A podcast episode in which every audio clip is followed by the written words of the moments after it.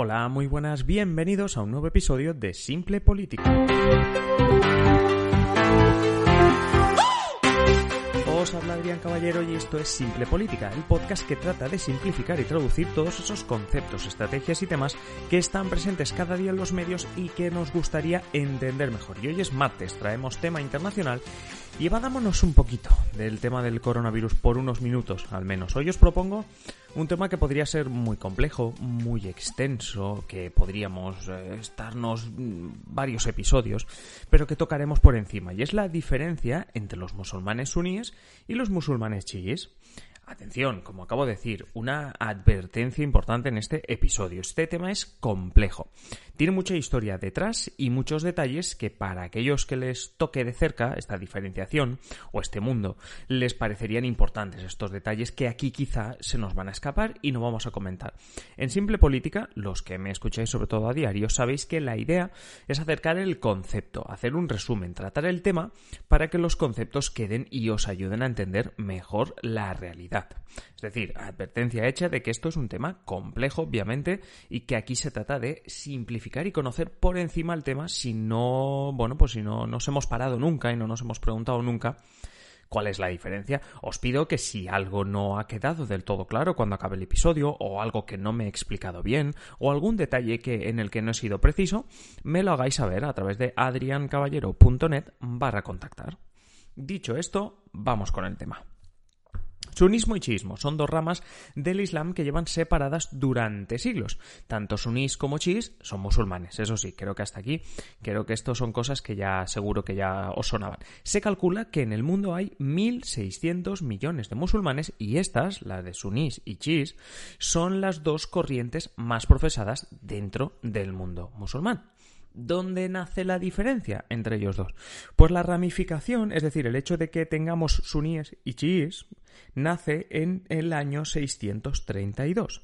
Ya os he dicho que la diferencia nace hace ya bastantes, bastantes siglos. En ese año, en el 632, muere el profeta Mahoma. Los seguidores de este debaten sobre quién ha de ser su sucesor. Ali ibn Abi primo y yerno de Mahoma, reclama sus derechos de sucesión y es nombrado como cuarto califa.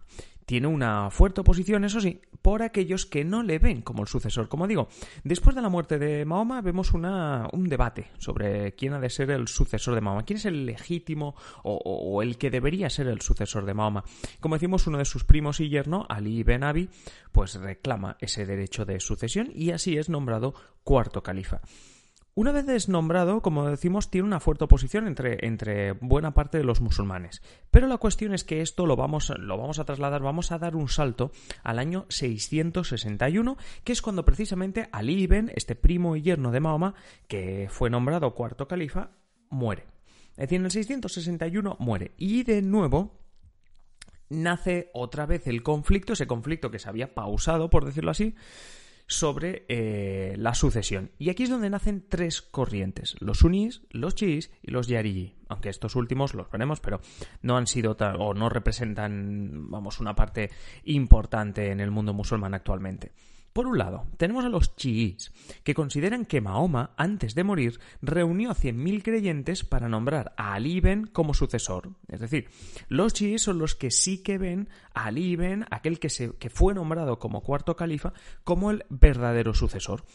Por su parte, los sunís, la otra gran corriente que estamos repasando, consideran a Ali ibn como un califa, pero no le otorgan poderes divinos y por lo tanto no ven en sus descendientes a los sucesores. Es decir, los sunís no dicen que Ali ibn no importe nada, dicen que es un califa, pero no le otorgan esos poderes divinos que tendría un profeta como Mahoma y por tanto, en consecuencia, no ven a los descendientes de Ali ibn como los sucesores. Como vemos aquí es donde está la diferencia. Los chiíes sí que ven a, a Ali ibn como sucesor precisamente porque defienden que Mahoma antes de morir eh, nombró a Ali ibn como sucesor. Los suníes, por su parte, pues no.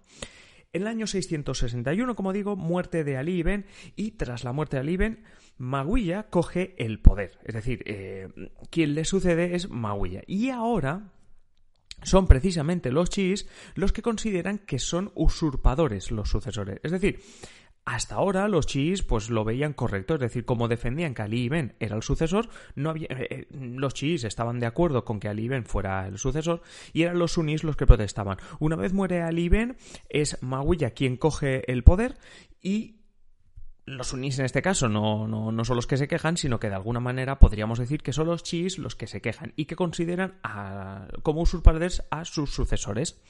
Entonces aquí vemos prácticamente dónde está el, núcleo central de esta diferencia entre los suníes y los chiíes. Bueno, más que la diferencia, sobre todo el origen de la disputa, el origen de la, el origen de la separación, de la ramificación dentro del mundo musulmán.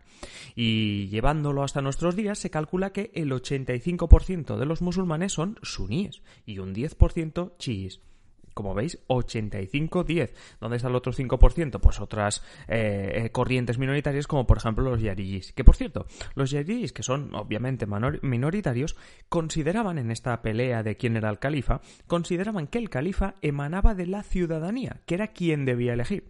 Una cuestión bastante curiosa, sobre todo hace ya tantos siglos, que fuese la ciudadanía la que tenía que elegir quién era el, el califa, el profeta, etcétera. Aquí, como veis, eh, hay una gran mayoría suní dentro del mundo musulmán y tan solo un 10% de chiíes.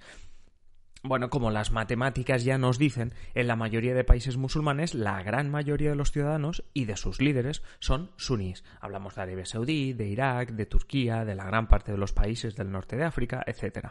Sin embargo, Irán es el país de referencia donde la mayoría de población es chií y en consecuencia sus líderes también. Es decir, a pesar de que solo un 10% de la población musulmana se calcula que es chií, sí que encontramos un país donde se concentra buena parte de esta población chií, donde los chiíes son mayoría y donde ostentan el poder desde hace muchísimos años. Y este país es Irán, como decimos.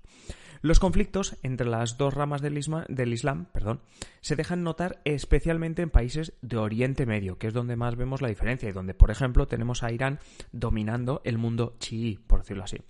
En este Oriente Medio es donde el gobierno no está claro en manos de quién recae, o cuando llega algún chi a posiciones de poder donde, hay, donde la mayoría suní, pues se crean ciertos conflictos. al final, la, tensión existe entre los sunís y los chiíes. Más allá de lo que desde Occidente podamos ver como un conflicto de del mundo musulmán contra el mundo occidental o cristiano, etcétera, realmente entre los musulmanes estas dos corrientes eh, son una cuestión muy importante, es una cuestión trascendental de dos maneras de entender la religión y, la vida en general.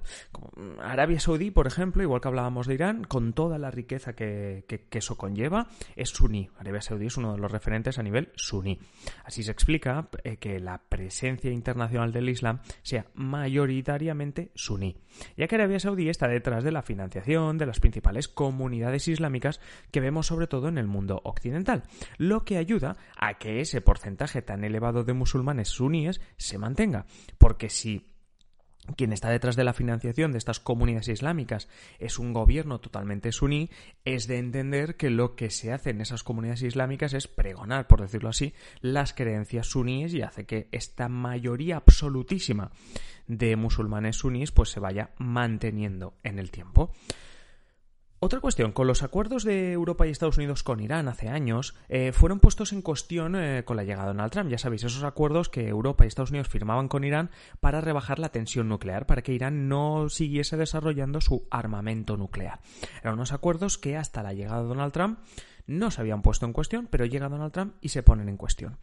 Arabia Saudí, que es de mayoría suní, como ya hemos dicho, y es aliada de Estados Unidos, presionó precisamente para hacer fuerza contra Irán, algo que ya Donald Trump pues ya le acabó de convencer para esa situación en la que en la que ya estaba poniendo en duda desde antes de ser presidente que se, que se hubiese llevado un acuerdo con Irán.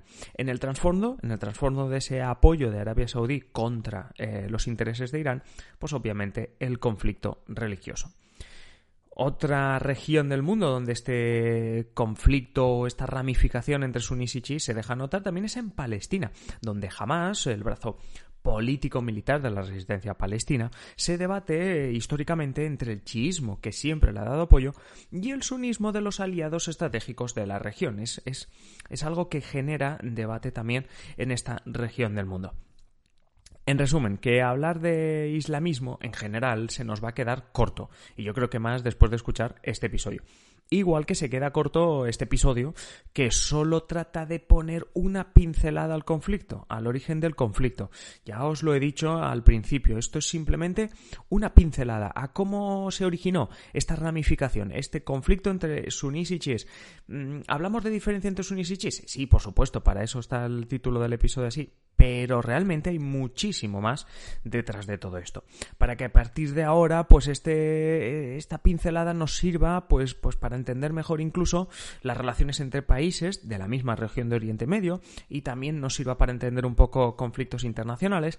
Pero bueno, realmente es lo que digo, es una pincelada. Yo lo que os recomiendo es que vayáis a adriancaballero.net barra contactar o en los comentarios de ebooks me dejéis comentarios diciéndome si os ha gustado el episodio, si no, si queréis que profundicemos un poco más en esta en, este tipo de, episodios, es decir, conocer un poquito más la diferencia entre sunnis y chiíes. yo estaré encantado, si vosotros lo pedís, de que hagamos algún episodio más sobre este, este tema. Por mí, ningún problema. Antes de despedirme, ya os he dicho ahora lo de contactar, pues obviamente lo siguiente que os digo siempre antes de despedirme es que os agradecería pues cualquier puntuación, comentario, etcétera, que me dejéis en Apple Podcast, en eBooks, en Spotify y que me escuchéis desde, desde donde me escuchéis, aprovechéis ahora mismo para suscribiros a Simple Política. Yo ya os espero en el siguiente Un saludo, que tengáis feliz día y sobre todo, quedaos en casa.